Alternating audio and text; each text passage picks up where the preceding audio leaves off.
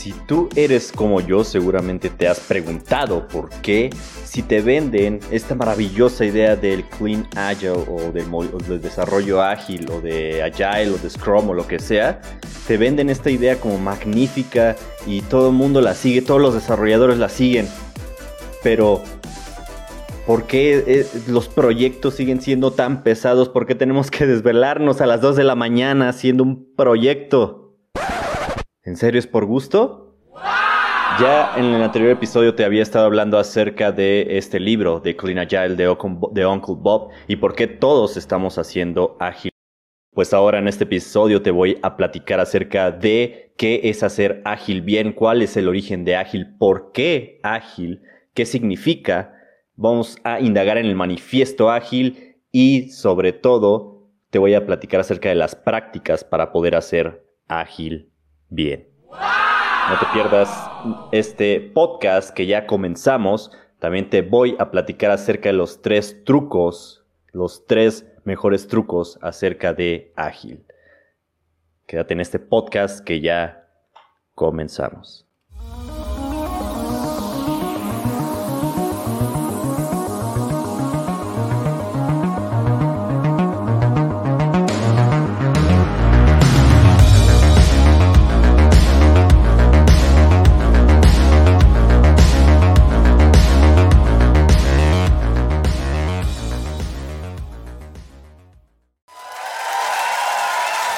Seguramente te habrás preguntado por qué es que la transmisión se programó desde hace aproximadamente un día, si es que todo sale bien.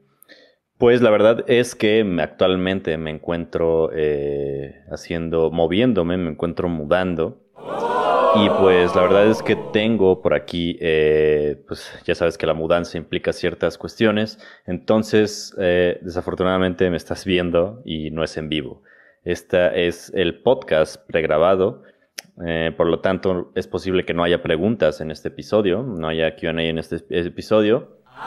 Y pues como te dije anteriormente en el inicio, eh, aún así vamos a estar hablando acerca de todo esto que ya te estaba platicando en el anterior episodio sobre, sobre ágil, sobre el desarrollo ágil, sobre, sobre lo que he encontrado en Clean Agile, eh, qué es ágil, por qué ágil, ágil contra waterfall, vamos a ver las prácticas de ágil, vamos a ver lo esencial, lo esencial de este fabuloso libro de Uncle Bob, Clean Agile. Te voy a platicar lo esencial que tienes que saber para poder hacer eh, ágil, del desarrollo ágil de manera correcta. Y pues bien, como te decía, eh, es probable que no haya preguntas y respuestas, eh, porque me encuentro mudándome probablemente a esta hora.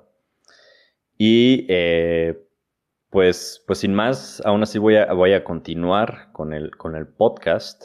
pues, si no sabes de lo que te estoy hablando y me estás escuchando por Spotify o Apple Podcast o Google Podcast, te recuerdo que normalmente estoy en vivo los domingos por la noche, eh, donde normalmente respondo preguntas o dudas o charlamos entre todos, entre toda la comunidad. Eh, compartimos ideas, compartimos conocimientos, comentarios y todo al respecto. Ah, de igual manera eh, lo hacemos por, por, las páginas de Facebook, por la página de Facebook, por los grupos que tenemos y por el canal de Discord que tenemos. Si aún no te has unido, envíame un mensaje o revisa mi página de Facebook. Ahí tengo la mayoría de la información, sino también pues en general en el canal de YouTube. Y pues sin más, eh, voy a continuar eh, hablándote, como te decía, de todo este tema de, de Clean, eh, de Clean Agile.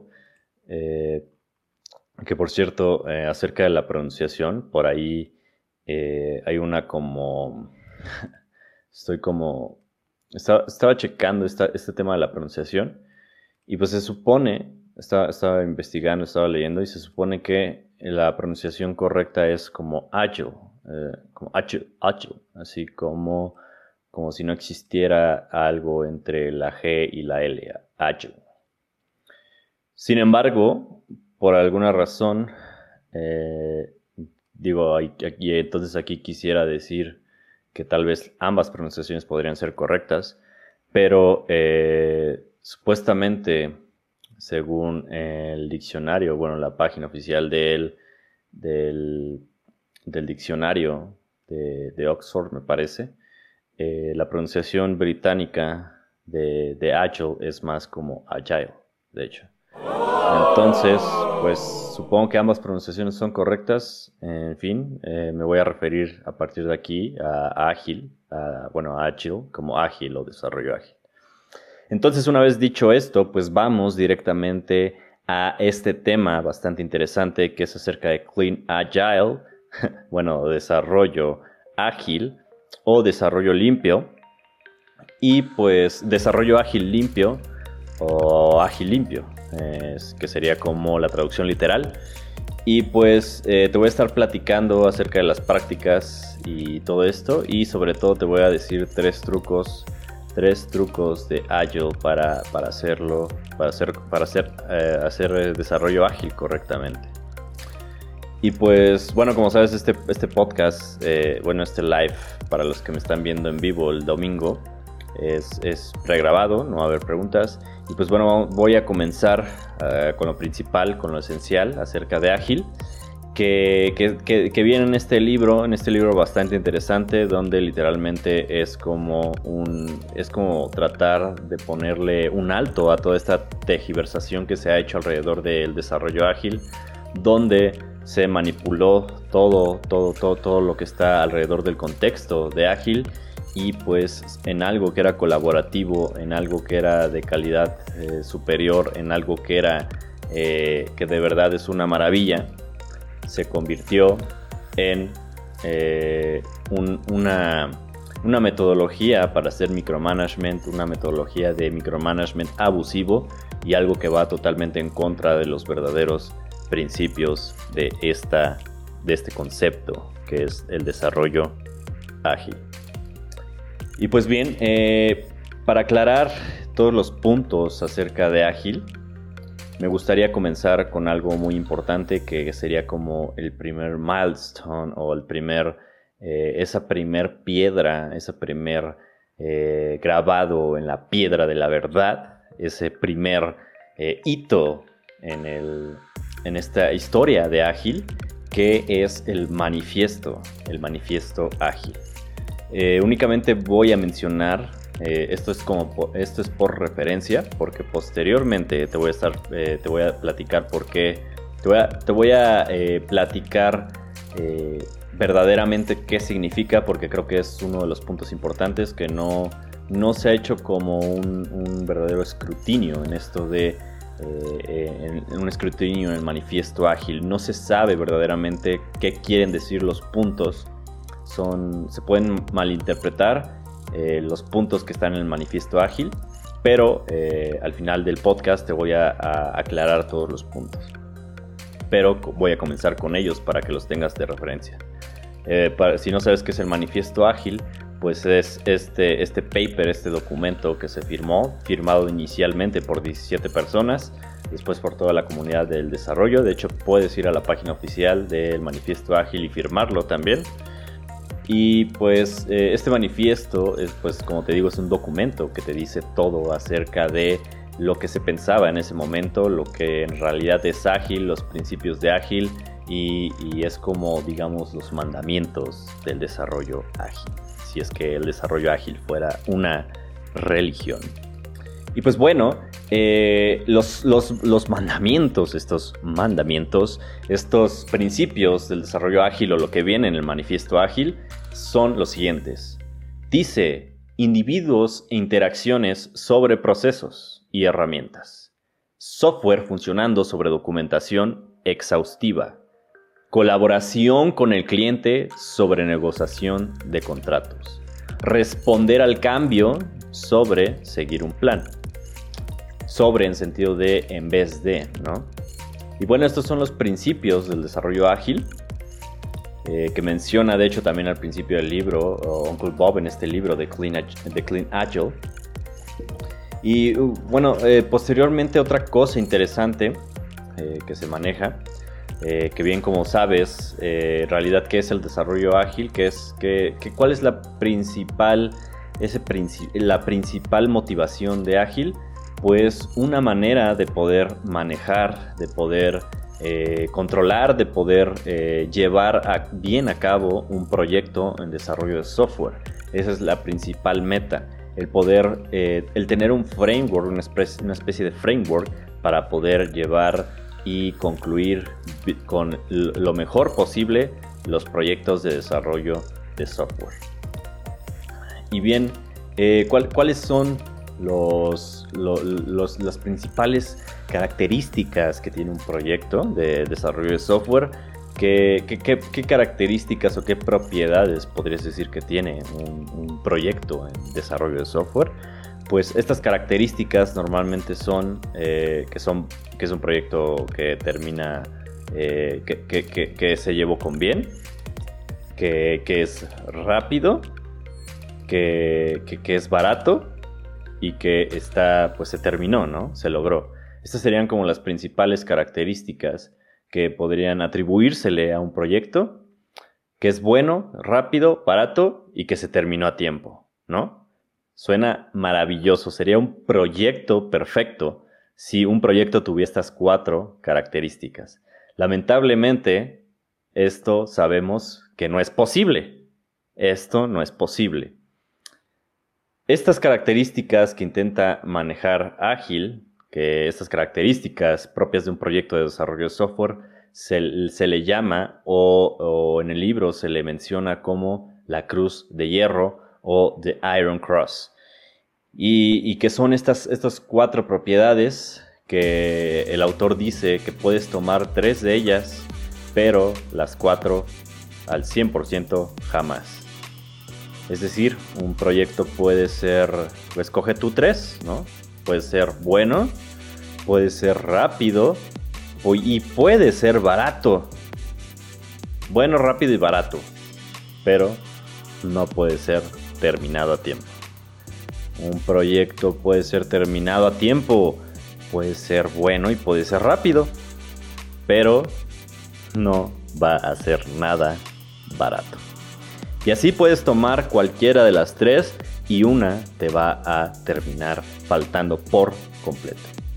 Entonces, eh, una de las metas o una de las, de las características de Ágil, uno de los beneficios de Ágil, es poder manejar estas cuatro propiedades. Y manejar estas cuatro propiedades no es eh, tomar nada más tres y dejar una fuera, sino tener un balance total de las cuatro. Obviamente, con lo que dijimos eh, al principio, no se puede, no se puede tener las cuatro. Sin embargo, sí, se puede tener un balance entre las cuatro. No puedes tener las cuatro por completo al 100%, digamos, pero sí un balance eh, eh, lo más equilibrado posible entre las cuatro características. De eso se trata todo, de eso se trata ágil, de manejar estas cuatro propiedades de un proyecto. Y pues bien, eh, ¿cuál, es la, ¿cuál es otra principal característica que nos da ágil? Pues otra de las principales características del desarrollo ágil es que nos ofrece esta famosa gráfica, muy famosa gráfica que se menciona en el desarrollo ágil, especialmente en Scrum. ¿Qué, qué, qué, qué es lo más mencionado en Scrum? Una gráfica muy especial. ¿La tienes en mente? Así es, me estoy refiriendo a esta famosa gráfica llamada Borden Chart.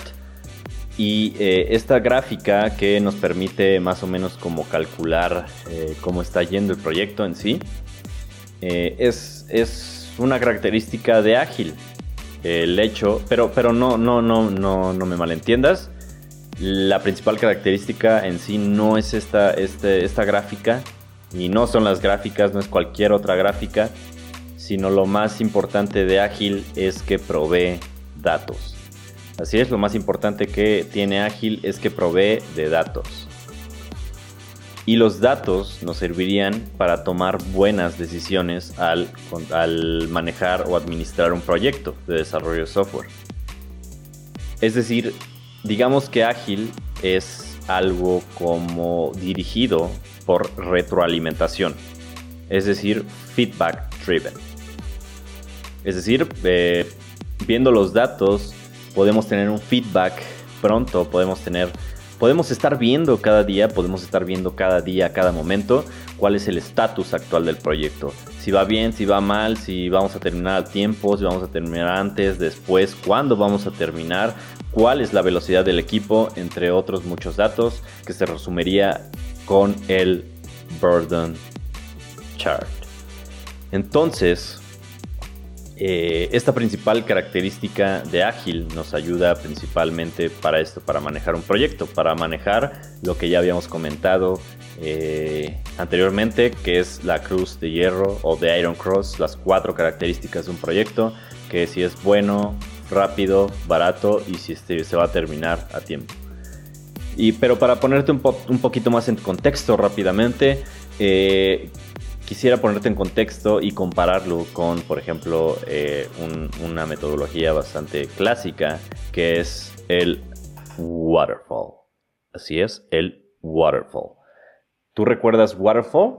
Esta famosa metodología en la que se basaba únicamente en, como su nombre lo dice, waterfall, o sea, cascada, en ir eh, pasando diferentes fases del proyecto, por ejemplo, análisis, diseño, implementación, pruebas y así, y así, eh, así pasamos un proyecto por estas cuatro fases y tenemos nuestro proyecto completado. Y eso es lo único que se tiene que hacer de un proyecto en Waterfall. Suena muy, muy, muy bueno, ¿no? Muy estructurado, muy perfecto, muy... Eh, ¿Qué más podemos pedir, no? Lamentablemente es que la realidad no es tan bonita, pues Waterfall se ha demostrado y eh, de hecho por eso salió ágil, que los proyectos de software no funcionan así. No pueden tener esta estructura, no pueden eh, llevar un, proyecto con Waterfall. Es un proyecto que probablemente esté destinado al fracaso. Y pues solo piénsalo, ¿no? Eh, con Waterfall no tenemos ningún dato, no poseemos ningún dato, de hecho en ningún proyecto poseemos ningún dato al inicio.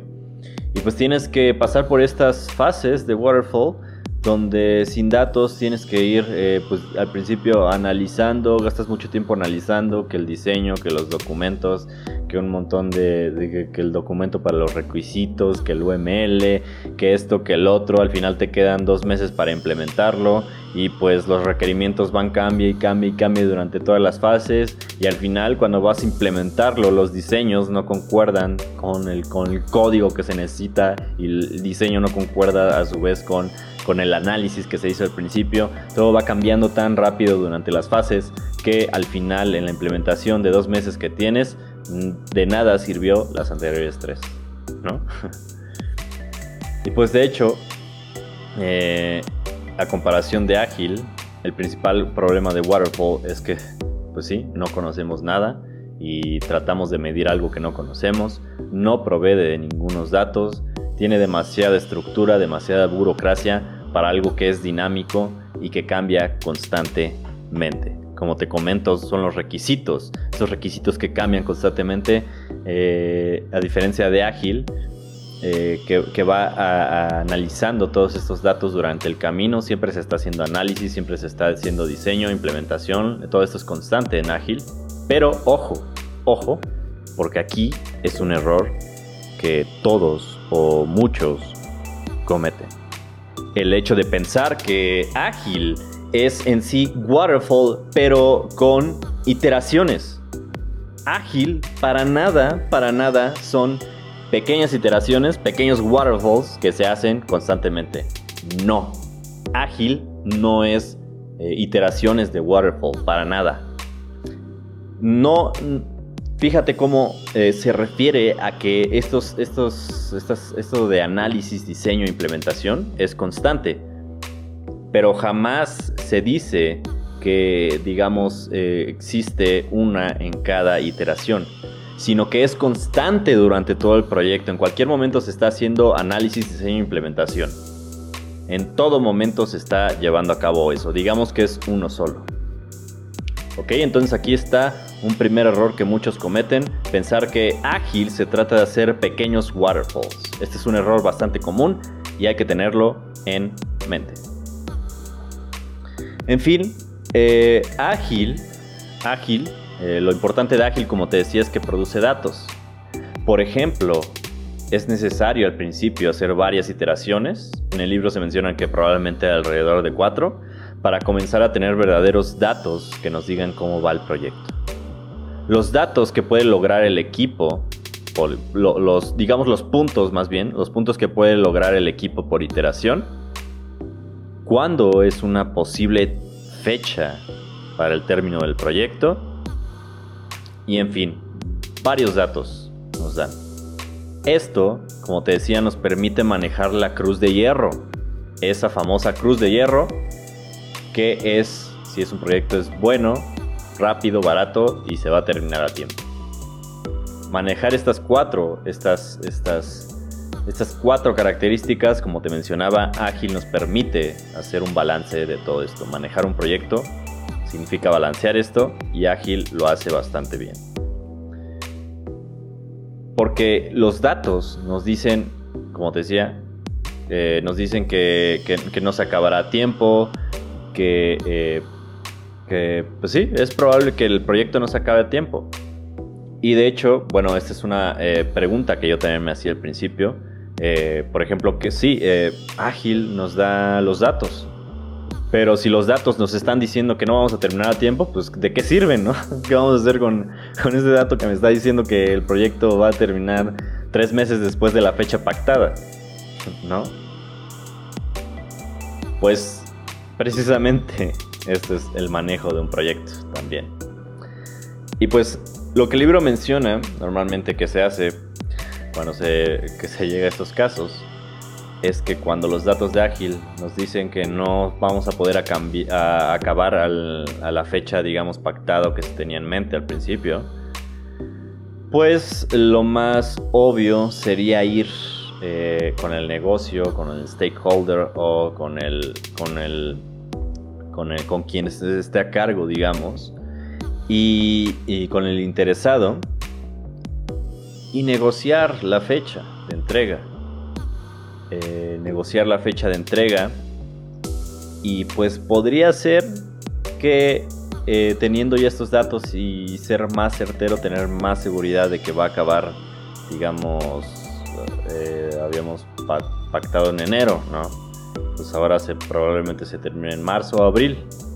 Y probablemente el interesado te diga, sí, no tengo problema, eh, la verdad es que eh, está bien para mí. Pero hay ocasiones donde los negocios tienen estas fechas ya pactadas por alguna razón específica relacionada al comercio, relacionado al negocio, donde probablemente sea un lanzamiento que sea especial por alguna, que sea eh, especialmente hecho en una fecha, no sé, ya sea una celebración o tal vez el aniversario de la empresa o tal vez ya se había anunciado el lanzamiento públicamente a millones de personas, ¿no? Obviamente están estos casos y pues no es muy, eh, es probable, pero no es muy, muy, muy, muy probable que negociar la fecha pueda eh, ser una solución. Sin embargo, existe. Otra probable solución que muchos pensarían es añadir más programadores. Sin embargo, como dicen por ahí, hay una famosísima frase que dice algo así como eh, un PM es aquel, bueno, no voy a decir un PM, ¿no? Eh, normalmente se cuenta así, pero digamos que es como una persona normalmente piensa que un proyecto es como, como un bebé, ¿no? Eh, o más bien que, una persona no, no, no, no vea a un proyecto y debería de ver a un proyecto como un bebé, ¿no? Obviamente, nueve mujeres embarazadas no pueden tener un hijo en un mes. ¿Sí? ¿Sí me explico? Es decir, eh, está mal pensar que por tener nueve, mujeres embarazadas vamos a poder tener, vamos a, a poder hacer nacer a alguien en un mes, ¿no? Obviamente esto no funciona así. Igual los proyectos. No por meterle más programadores a un proyecto significa que ese proyecto va a ser terminado a tiempo. Entonces, esta lamentablemente no es una buena solución, porque de hecho en el libro se menciona normalmente, de hecho puede ser contradictorio, puede que de hecho añadir personas a un proyecto lo comience a alentar por todas estas cuestiones de, de, que pues cuando alguien entra nuevo entra pues tienen que acostumbrarse. Los viejos programadores tienen que enseñar a los nuevos y se empieza a alentar el, acoplamiento y todo esto. Entonces eh, es probable que añadir más programadores no sea una solución. Otra solución que definitivamente no es factible y va en contra de ágil y jamás se tiene que tener en mente es decrementar la calidad del código es contradictorio y contraindicado hacer esto. Jamás pierdas, jamás dejes de hacer las prácticas de ágil, que te voy a comentar más adelante. Jamás bajes la calidad del código para ir más rápido. De hecho, el bajar, como ya te mencionaba en el anterior episodio, bajar la calidad del código lo hace muchísimo más lento.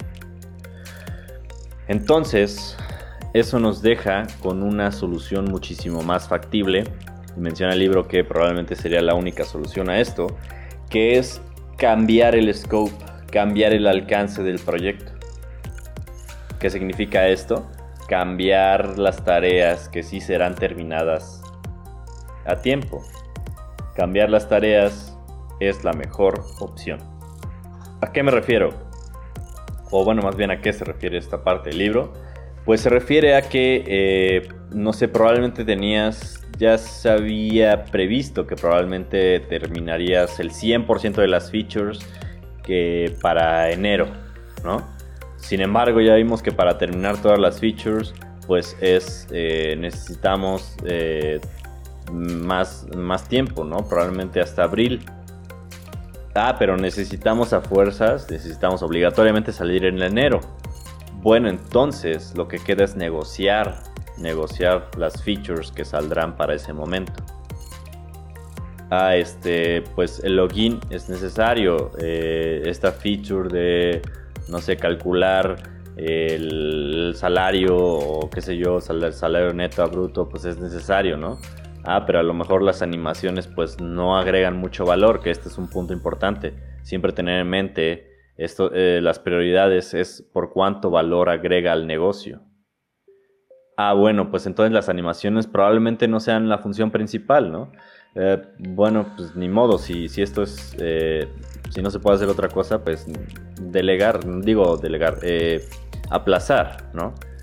ni modo, las animaciones pues las dejamos para después las dejamos para el lanzamiento de, abril. Entonces, eh, esa es la solución cuando te encuentras con, que los datos que te, que te da Ágil te dicen que no vas a terminar a tiempo.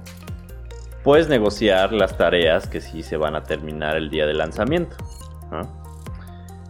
Y y pues bueno, probablemente te encuentres el caso donde eh, la, persona interesada, el stakeholder, probablemente te dice que, este, que no, que ya se había pactado la fecha y las features y todas son necesarias, todas son urgentes, todas las features son necesarias, ¿no? Eh, pues lamentablemente es que no se puede hacer nada.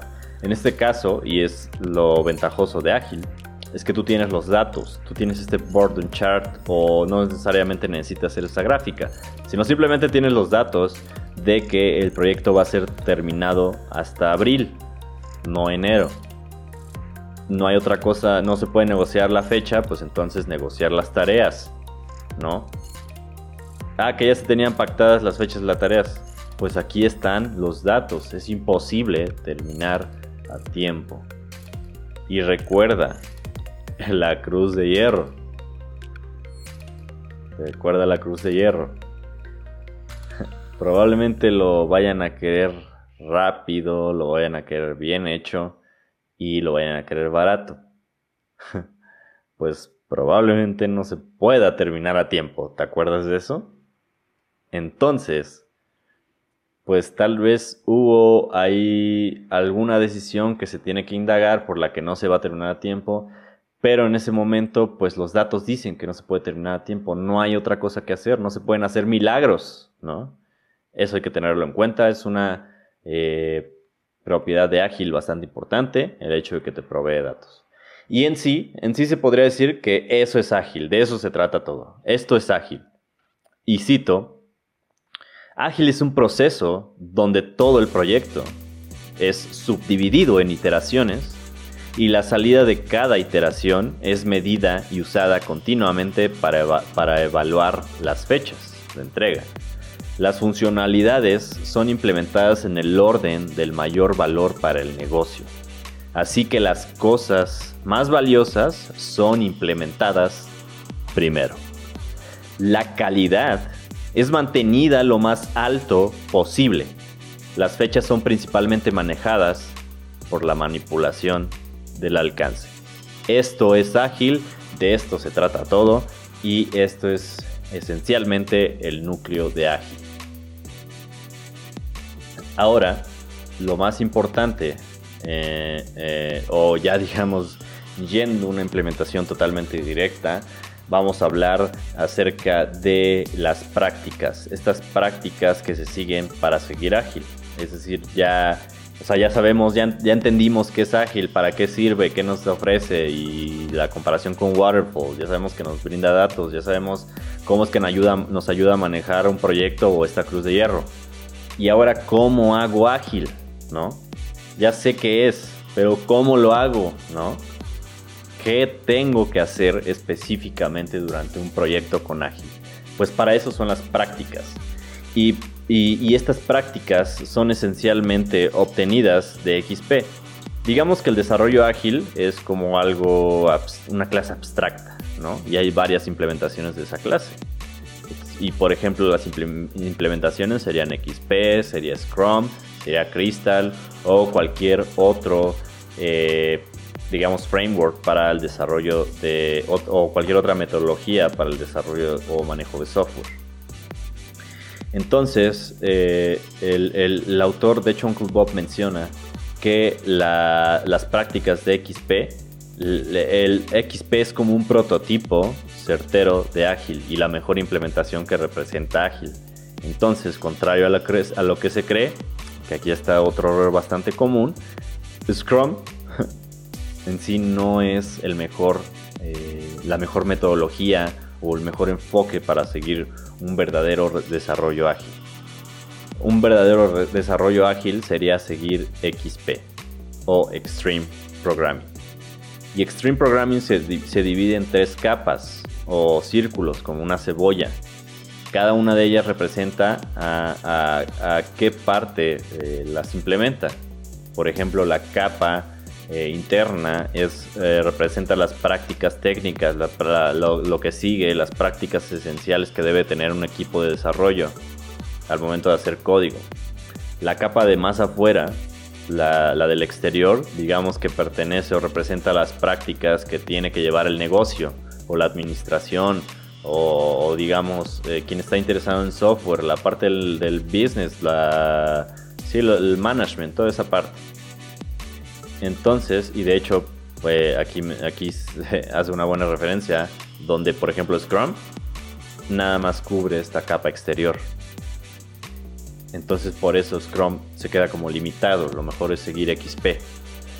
Entonces, eh, bueno, y la, y tercera capa eh, o más bien la segunda, viéndolo de adentro hacia afuera o de afuera hacia adentro, digamos la capa intermedia, esa capa intermedia entre la de afuera, que es el negocio, y la interna, que es el desarrollo. La capa intermedia son estas prácticas del equipo, es decir, es una capa que conecta ambos, ambas capas, la exterior y la interior. Es una capa donde eh, son prácticas comunes que se llevan entre el equipo, entre todos, entre ambos. Eh, ambos roles, digamos, eh, desarrolladores y, stakeholders o product owners o todo lo administrativo.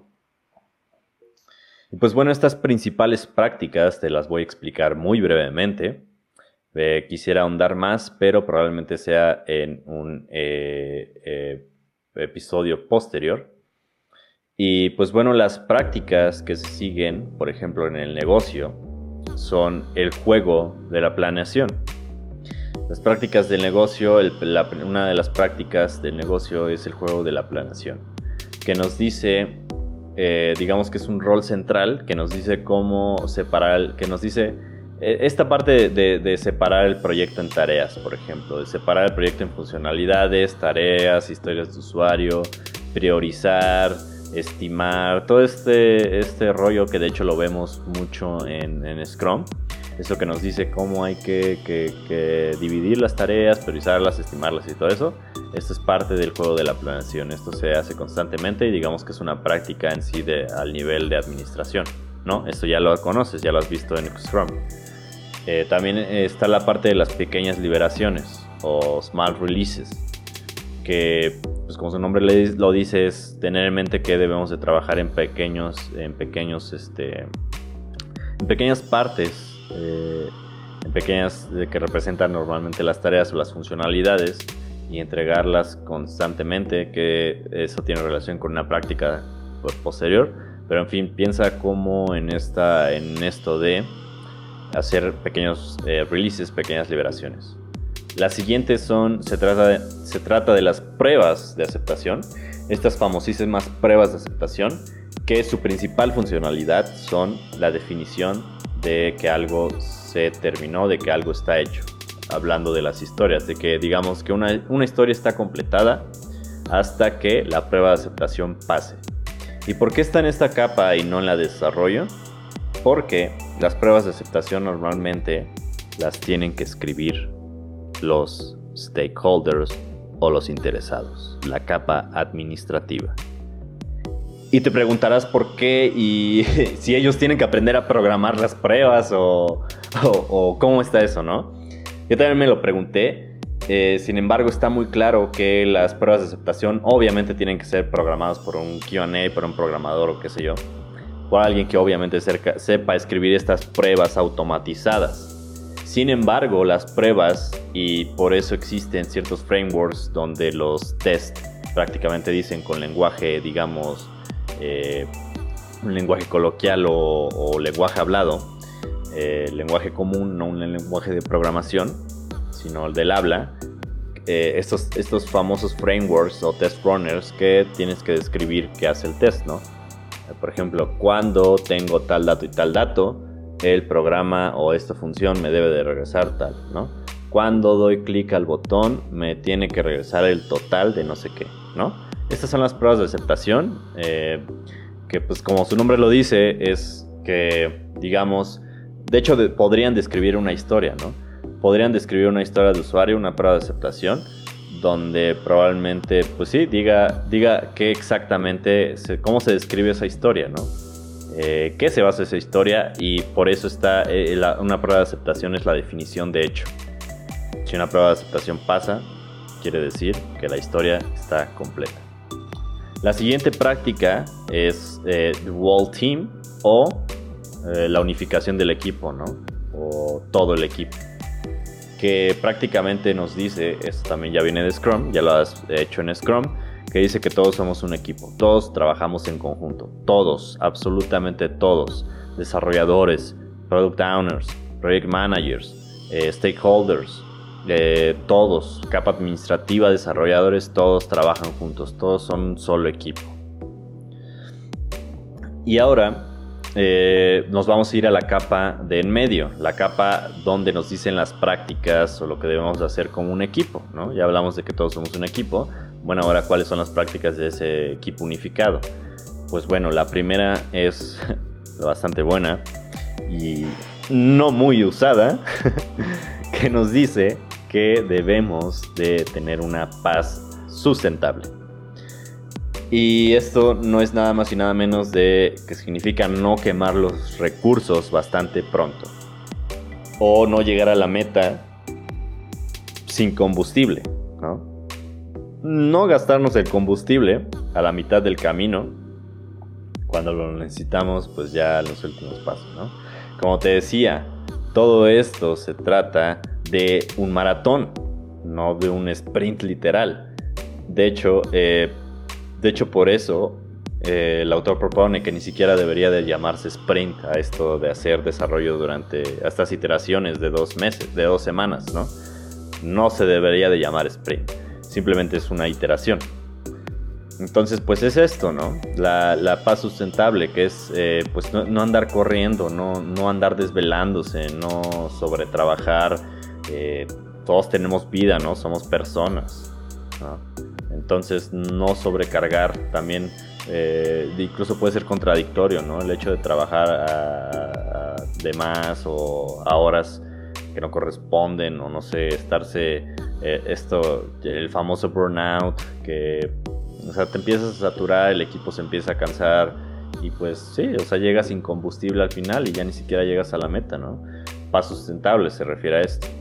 La, otra práctica es, se llama propiedad colectiva, ¿no? O collective ownership, que quiere decir, esto seguramente ya lo has también escuchado, pero quiere decir esto de no dividir, eh, el, digamos, el código, no dividir eh, los assets o los recursos, o no dividir los productos en expertices, ¿no? No se debe hacer esto de Ah, pues eh, tal es experto en, en, esta fracción del código, ¿no? En esta feature. Ah, pues que él siempre se encargue de eso.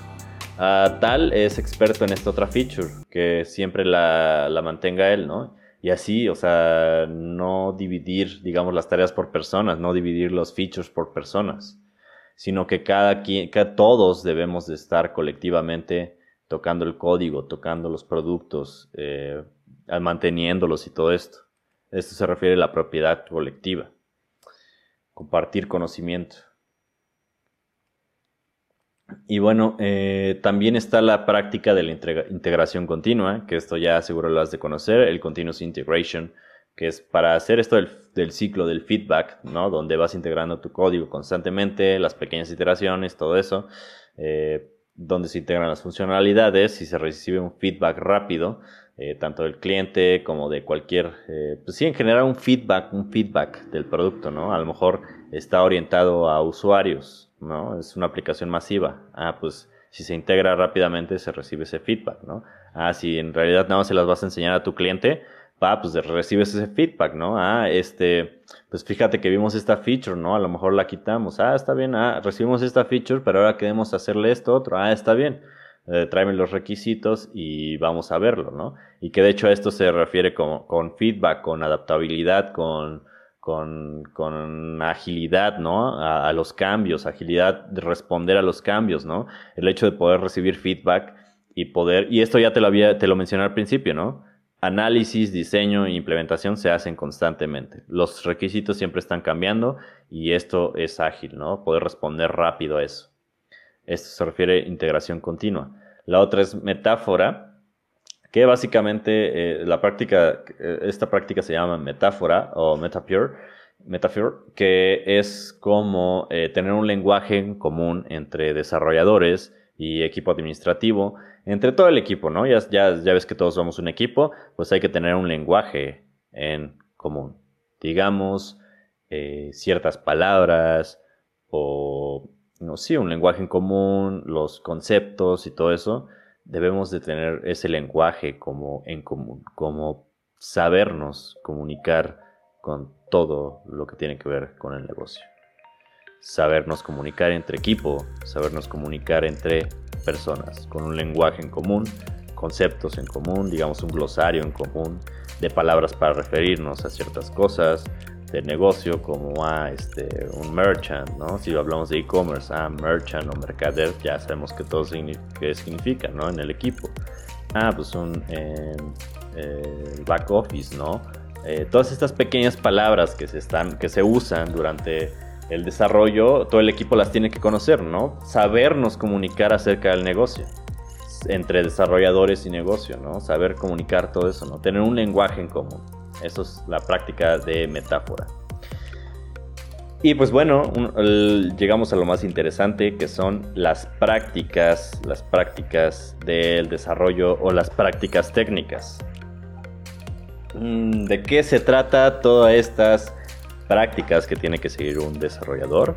Pues bueno, estas prácticas son las siguientes. La primera es las parejas o el emparejamiento no, no significa que te van a hacer, que te van a conseguir una pareja por Tinder o que vas a tener que usar Tinder ni nada de eso, eh, sino que significa que eh, significa eh, es traté de hacer la traducción lo más similar posible, sin embargo se refiere a esta, no me gusta, no me gusta utilizar estos anglicismos, pero, o las palabras directamente en inglés, pero a veces se necesita para poder tener un concepto bien hecho de, de, lo que se refiere.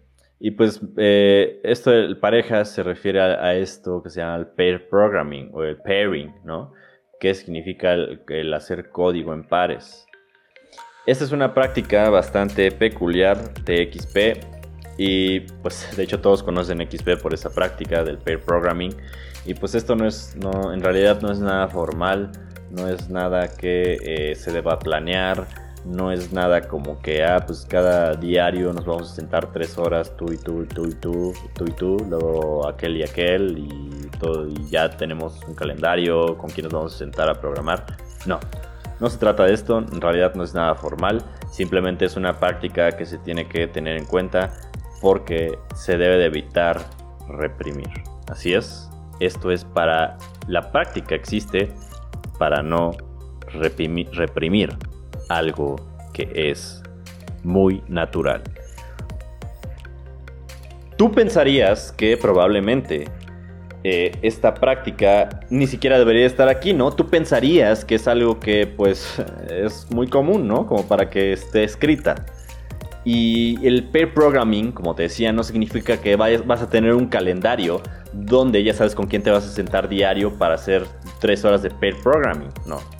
Sino que es algo totalmente informal y algo que normalmente hacemos de, ah, pues eh, tengo por aquí un pequeño problemilla, un, un, issue que probablemente pueda hacer mejor si hago, si codeo con alguien más, ¿no? Con mi compañero que es tal vez experto en tal eh, framework, a lo mejor yo no tengo mucho conocimiento, ah, pues vamos a sentarnos un rato juntos, ¿no?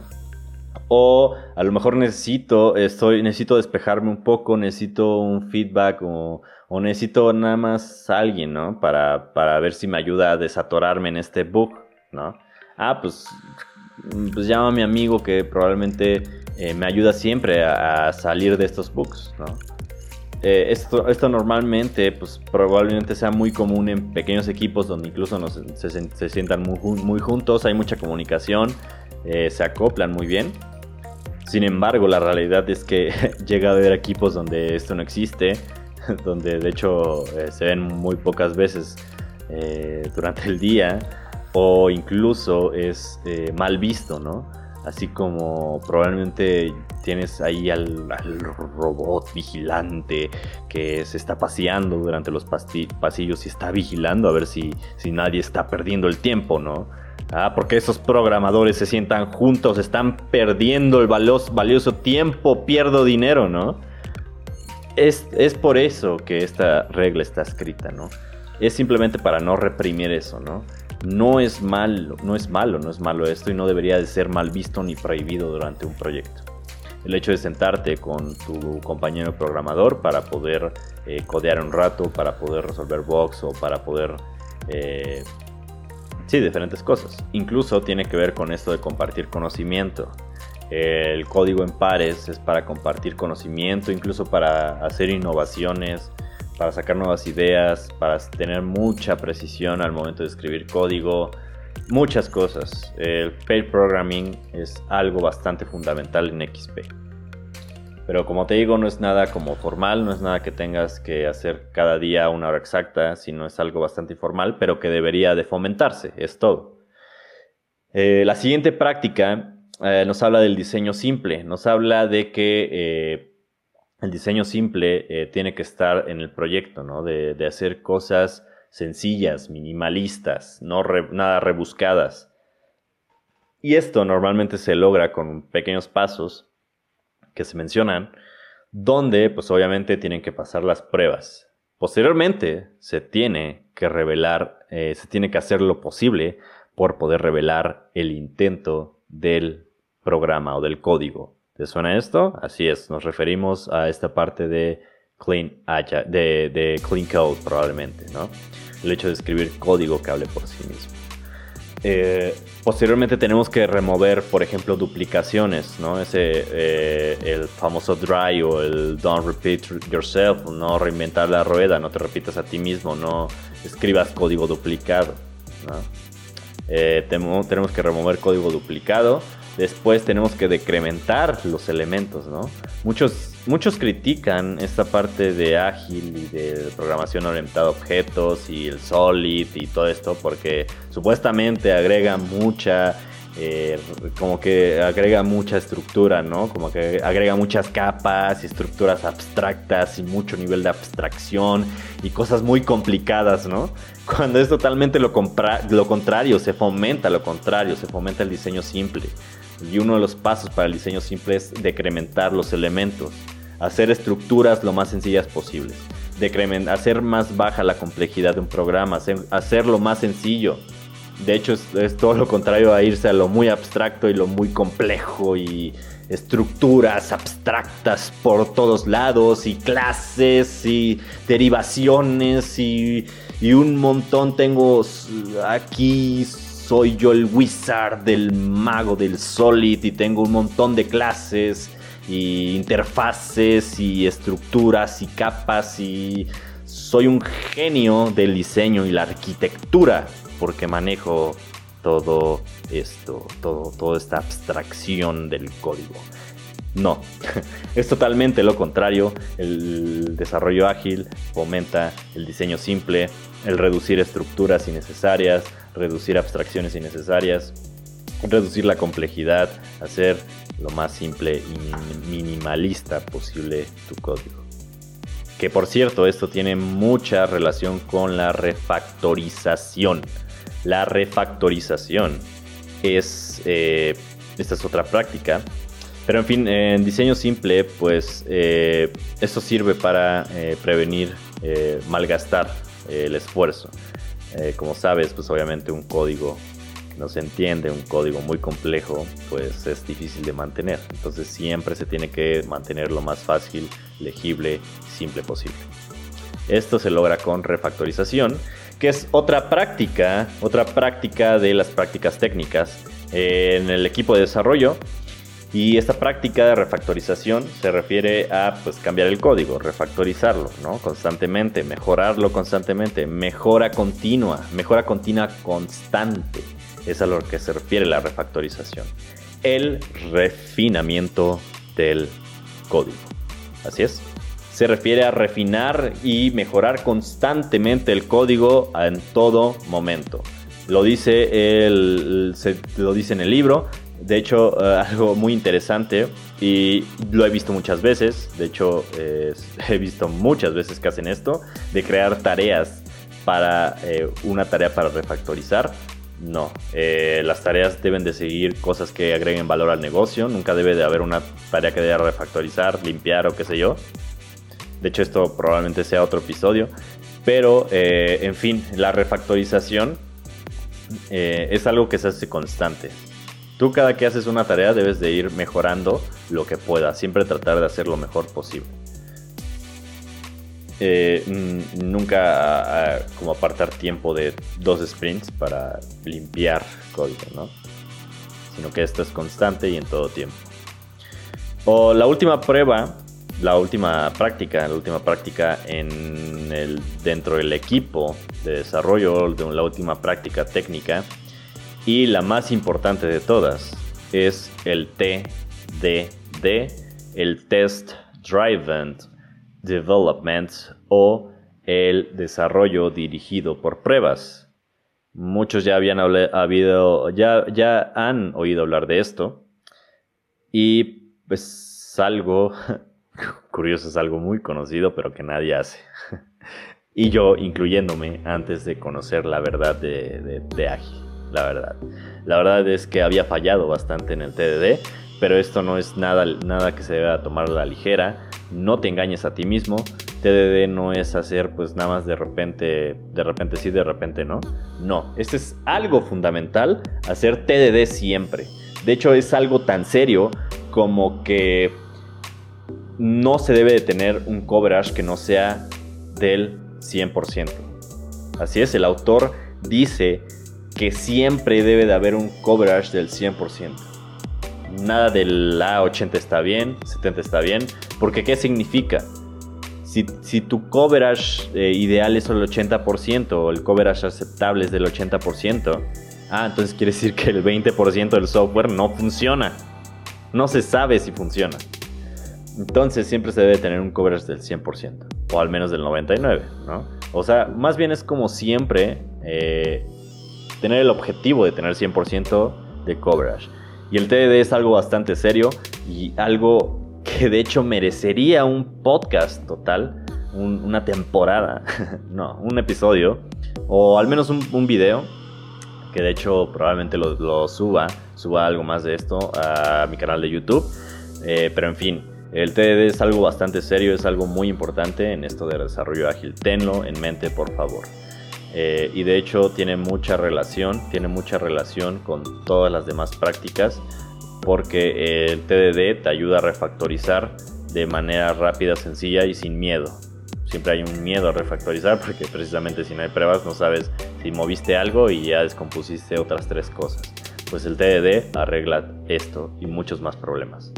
Este es un secreto para ir rápido, mantener la calidad lo más alta posible. Y bueno, ya vamos a terminar. Ya nada más me gustaría cerrar con lo que te dije al principio. Vamos ahora a ver, ya, ya vimos todas las prácticas, ya vimos todo lo que se tiene que hacer. Ahora vamos a ver por qué estas prácticas siguen eh, ¿Por qué el seguir estas prácticas hace que sigamos al pie de la letra el manifiesto ágil o el, el Agile Manifesto? Porque cada práctica corresponde, digamos, eh, hay grupos de prácticas en, todas las capas, en las tres capas, que corresponde a, lo que, eh, a lo que son los principios del manifiesto ágil. Pues bueno, te las voy a comentar. Por ejemplo, al principio dijimos que uno de los puntos del manifiesto es individuos e interacciones sobre o eh, que sería más importante que tener procesos y herramientas, ¿Y esto qué quiere decir?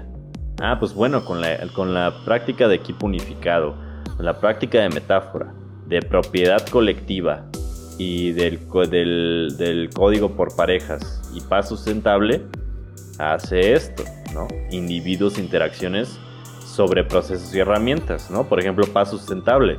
Somos seres humanos, somos individuos, ¿no? Propiedad colectiva, código en parejas y equipo unificado. Ah, y también metáfora, ¿no?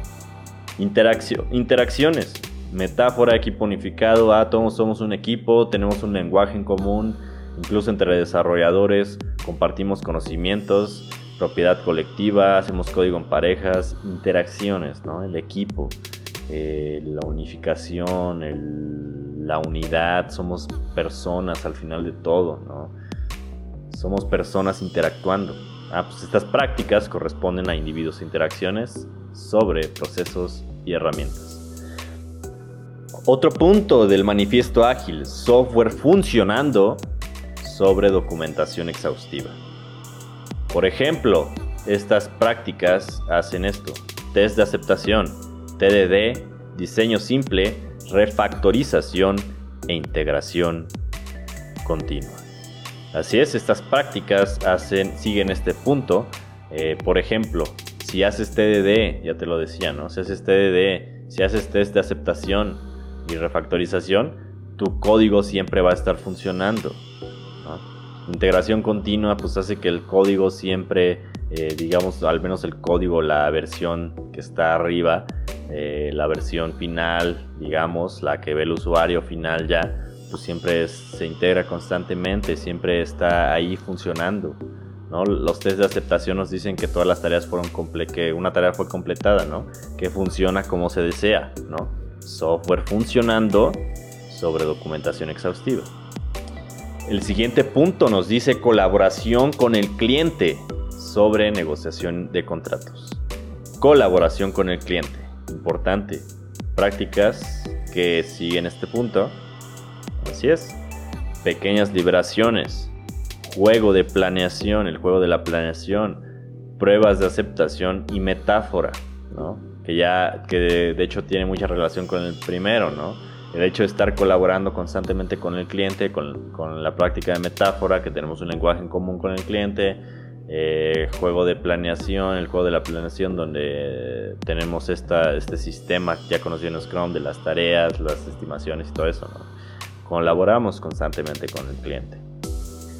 Eh, otro punto es responder al cambio sobre seguir un plan. Respuesta al cambio. ¿Qué prácticas siguen esto? Pequeñas liberaciones, el juego de la planeación, la paz sustentable, el TDD, la refactorización y las pruebas de aceptación.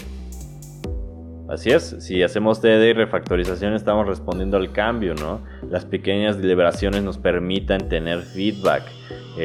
Todo lo de la planeación también nos ayuda a, poder manejar todos los requisitos, todas las historias, todas las features, nos permite manejar todo esto, ¿no? Claro, con paz sustentable, eh, no significa el responder al cambio, no significa pues estar ahí a las prisas, ¿no? Hacer, no dormir y todos los días son un hackathon, ¿no?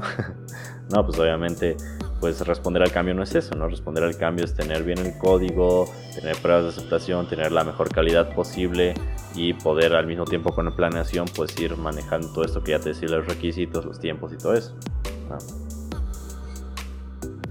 Y pues eso es, es todo. Y pues en sí, ya te di, ya como te decía al principio, tres secretos para seguir eh, desarrollo ágil bien pues en sí ya están en todo lo que te acabo de decir. Y más bien lo vería como tres cosas a resaltar sobre todo, todo, todo esto. ¿no? Que son estas tres cosas, estos tres, estos tres trucos, los trucos del mago, estos tres trucos para hacer desarrollo ágil bien, o más bien lo que me gustaría que te llevaras estas tres cosas. Bueno, el último sí es algún secreto porque no es algo que mencioné, y es algo interesante que me pareció. El primero, XP. Sigue XP, haz XP, lee sobre XP, infórmate sobre XP, promueve el XP sobre Scrum. Ahí está el truco, el verdadero truco para seguir ágil bien es seguir XP, Extreme Programming. Como ya te decía, Extreme Programming es el prototipo ideal para hacer desarrollo ágil. Así que sigue XP al pie de la letra y vas a seguir desarrollo ágil también al pie de la letra. Este el primer truco.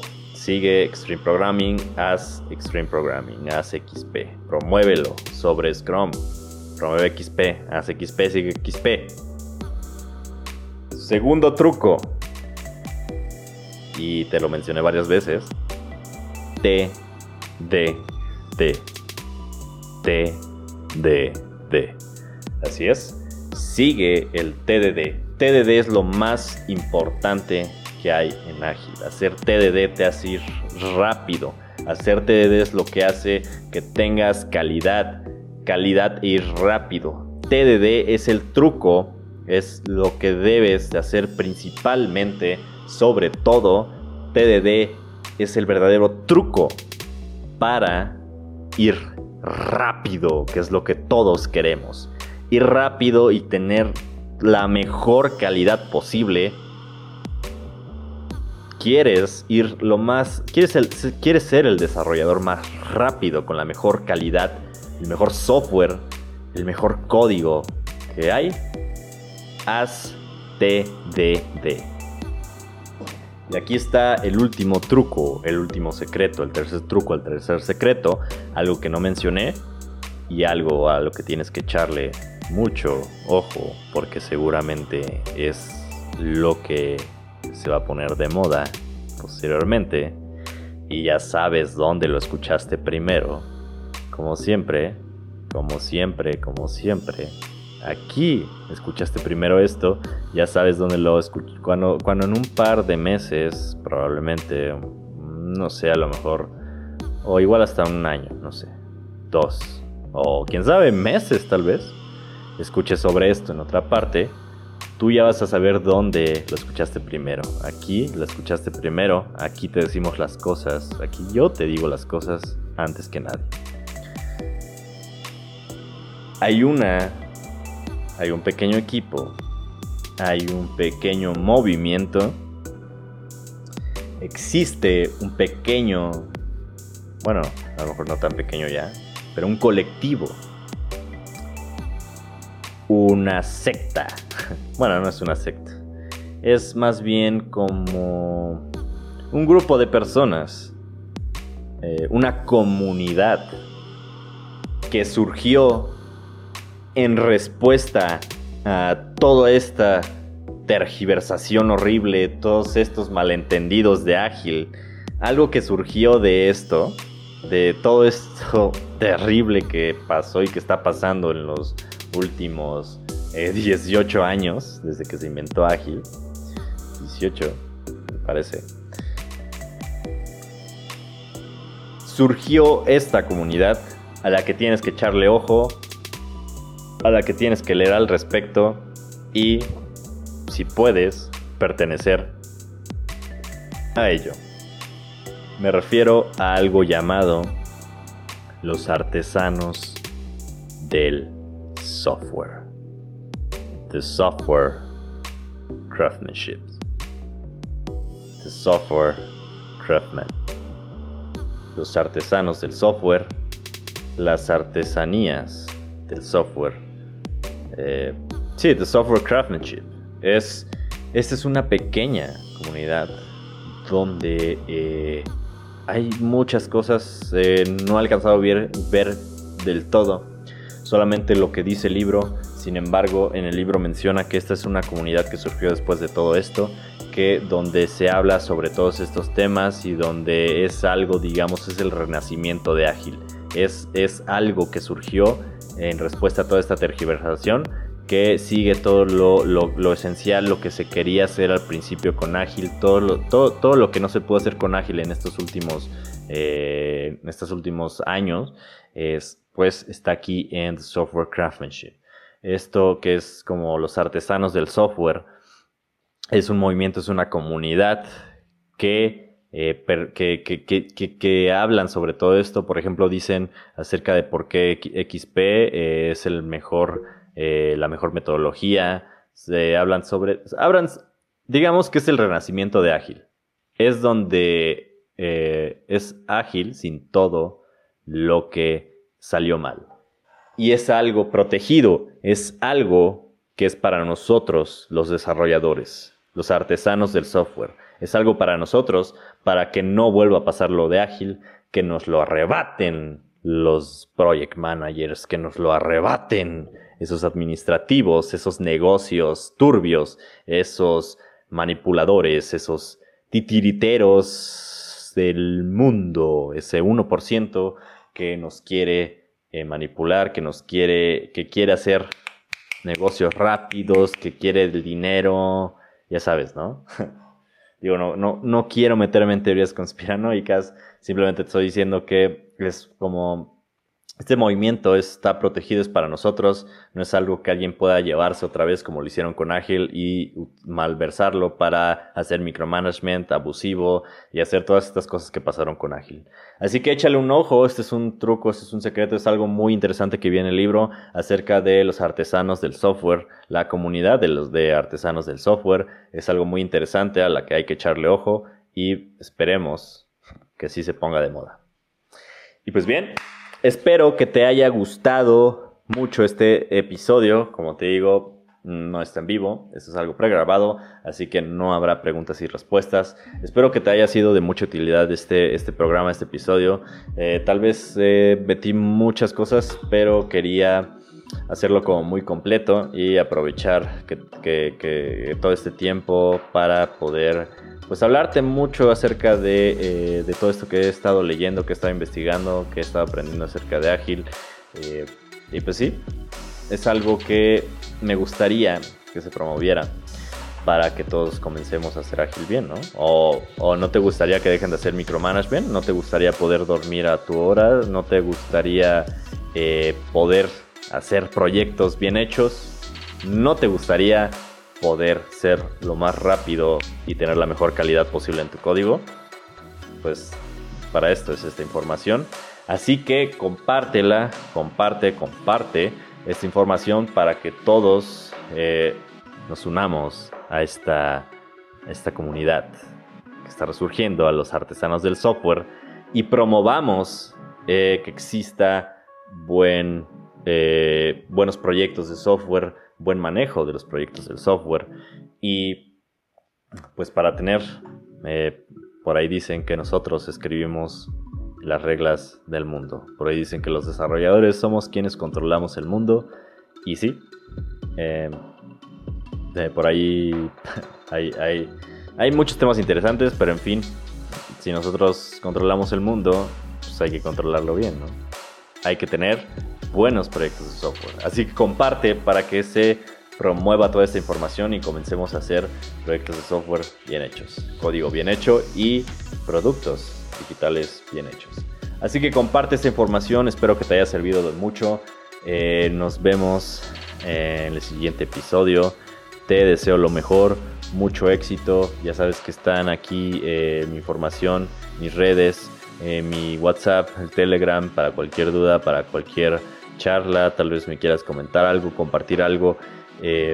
aquí, aquí están mis contactos. Y pues bien, bueno, nos vemos en el siguiente episodio. Te deseo lo mejor, muchas bendiciones, muchas bendiciones para ti, para los tuyos. Espero que espero espero que estés de lo mejor y nos vemos en la siguiente.